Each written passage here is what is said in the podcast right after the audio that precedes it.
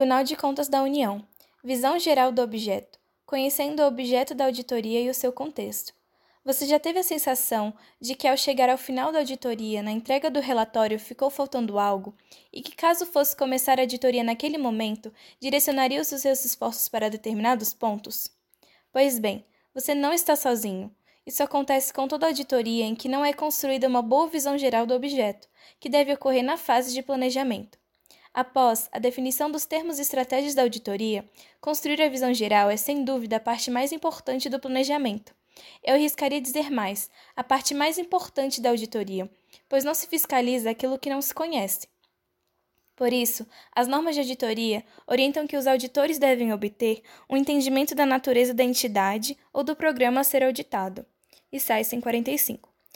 A construção da visão geral do objeto irá permitir à equipe identificar áreas críticas e riscos ao atingimento dos objetivos do objeto de auditoria, para, a partir daí, delimitar o escopo de investigação.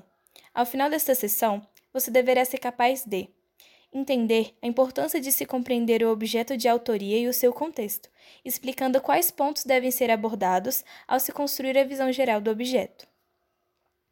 Subindo a ladeira, o percurso crítico da auditoria.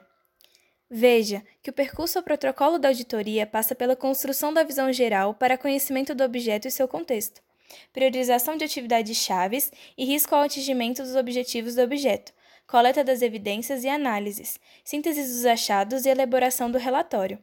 A figura seguinte procura sintetizar esse percurso. Diríamos que a primeira ladeira em destaque é muito mais íngreme do que a segunda e condiciona todo o resto. Se a equipe, fa na fase de planejamento, não obtém um bom entendimento do objeto, não consegue fazer um bom diagnóstico, identificando áreas críticas e riscos, consequentemente, vai formular questões de auditoria que passarão ao largo do problema e afetar todo o restante do trabalho. É por isso que muitas vezes, antes de se iniciar uma auditoria, é necessária a realização de um levantamento de escopo amplo ou escopo restrito, a fim de se conhecer melhor aquilo que será auditado.